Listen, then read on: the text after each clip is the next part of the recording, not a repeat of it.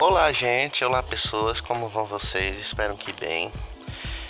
Hoje eu gostaria de falar um pouco sobre o ensino presencial versus o ensino à distância.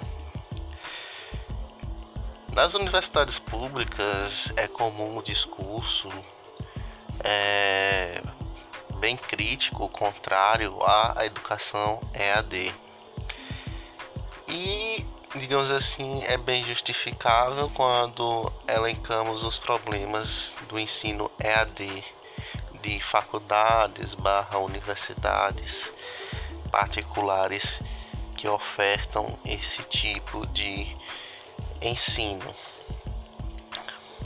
É, tem muitas pessoas que acabam entrando em uma universidade em um curso EAD onde assiste aulas à distância e tem um encontro uma vez na semana que normalmente eles colocam aí no, no domingo, no fim de semana. Contudo, o ensino e a qualidade da formação desses dessa desses prof, futuros profissionais é bem duvidosa. Há vários relatos de experiência de diversas pessoas que narram é, a, o déficit de, de formação, de qualidade de estudos do sistema EAD, do ensino EAD.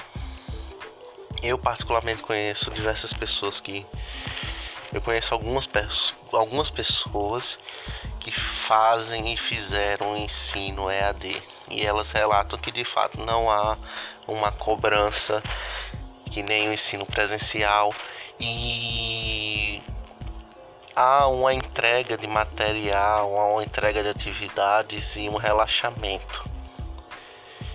Fora também os problemas técnicos. É, durante uns anos atrás, acho que foi em 2018, muitos narravam que o sistema EAD, onde o aluno enviava os trabalhos e etc, etc, etc, a plataforma utilizada tinha sérios problemas. E é comum observarmos que há pessoas que relatam que o ensino EAD não há muita cobrança, não há muita dedicação por parte tanto da instituição, dos professores e dos alunos que estão lá recebendo a formação. Obviamente que existem suas exceções, mas como o nome já diz, é uma exceção e não a regra. Há pessoas que porventura possam se dedicar ao máximo ao ponto de ter um nível de formação tão bom quanto uma pessoa que faz o ensino presencial. Mas, trabalhando em via de regra, as pessoas que fazem ensino EAD de fato têm um déficit na sua formação. Mas e aí, como é que fica? A gente tem que ignorar esse ensino, nós temos que ignorar essa nova metodologia de trabalho? Claro que não, né? Na época da pandemia vemos muito isso. Houve um estopim. Atualmente diversas empresas estão trabalhando para melhorar a qualidade das lives, a qualidade da internet. Isso está valorizando o mercado. Isso também está criando novas oportunidades de comunicação, de reuniões à distância, facilitando o trabalho, recursos, etc, etc, etc. É, a pandemia ela durou muito tempo, possivelmente vai durar mais ainda e vai exigir de nós uma remodelação. Eu não estou dizendo que teremos que abandonar o ensino presencial, porque há certas coisas, como por exemplo o feedback que o professor tem do aluno, que é só conseguido através do presencial. A BNCC trabalha que devemos, devemos desenvolver em sala de aula competências socioemocionais, competências sociais, que só é possível presencialmente. A empatia ela é construída através da interação social da pessoa com os grupos ou com os indivíduos no qual não há muita familiaridade. Então, como é possível construir empatia com pessoas negras ou com pessoas homossexuais ou com, sei lá, né, pessoas de diversas patentes de classe se não há é, contato, se não há interação social com essas pessoas. Isso a internet não vai conseguir fazer. Somente com a, um contato do dia a dia, com a experiência presencial é possível fazer isso. Então qual é a alternativa? Estamos numa crise em que é necessário a gente continuar nossos estudos, é, tendo contendo aí hoje em dia a, a era tem uma tecnologia que pode facilitar isso. Como contornar? E aí que surge o ensino híbrido. O ensino híbrido une a, a educação, digamos assim, tradicional, que é aquela presencial, conjuntamente com o ensino à distância. Então, em tese, seria mais ou menos assim: 50% ensino presencial e 50% ensino à distância. É uma metodologia muito interessante, muitas pessoas, professores e universidades estão produzindo a respeito disso e está dando frutos muito interessantes, uma vez que a solução não é adotar 100% EAD, mas não é ignorar essa, esse, essa nova forma de ensinar. Então temos aí um ensino híbrido que alcança e muitos frutos.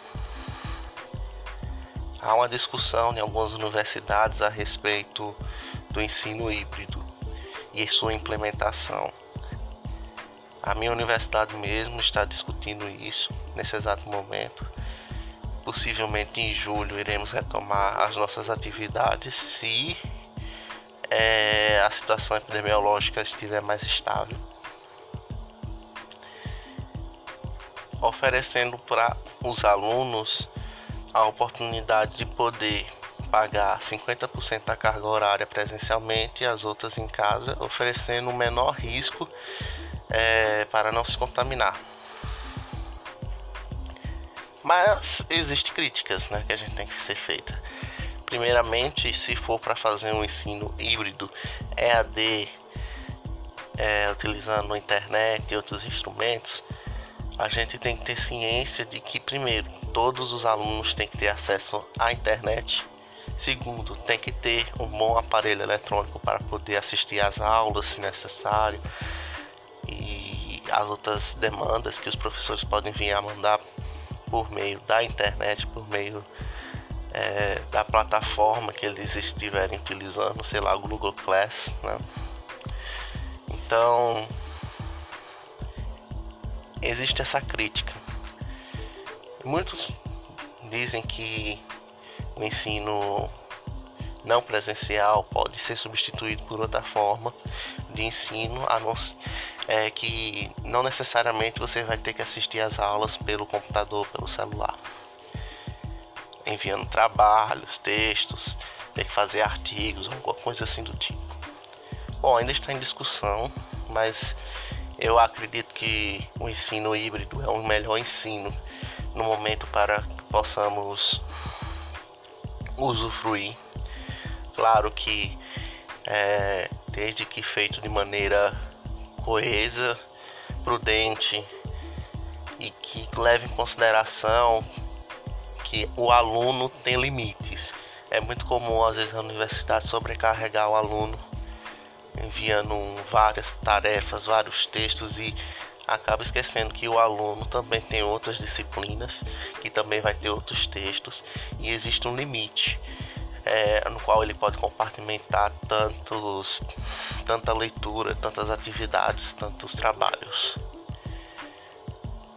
É, dito isso, né, é uma proposta que veio para ficar. eu estou muito esperançoso que as universidades é, públicas comecem a adotar um sistema híbrido. Talvez não 50-50, mas pode ser, por exemplo, 70% presencial, 30% à distância. Eu acho que. Acho não, tenho quase certeza que vai dar muitos frutos. É, o ensino vai enriquecer mais ainda. É, a tecnologia veio para ficar. A, a, a, cada geração, os jovens estão começando a se interar mais com a tecnologia. A tecnologia se torna em uma outra forma de vida pessoal porque nós temos a vida pessoal presencial e agora a gente tem também a vida, é, a vida pessoal digital através das redes sociais. É uma nova forma de interação que não podemos deixar de lado. É uma nova forma de ensino também. Isso vai forçar para o professor para que ele invista muito e estude muito a didática, uma vez que se ele for fazer uma aula e gravar uma aula, ele tem que ser o mais claro e objetivo possível, coisa que é muito difícil para um professor de ensino superior. Uma vez que às vezes eles querem aplicar um, uma aula de pós-graduação. Isso é comum. Tem professores que detalham tanto o conteúdo, mas tanto que às vezes a gente se sente numa aula de pós-graduação numa aula de pós-graduação pós em filosofia é, contemporânea, em antropologia, em educação inclusiva. Então se torna bem complicado isso.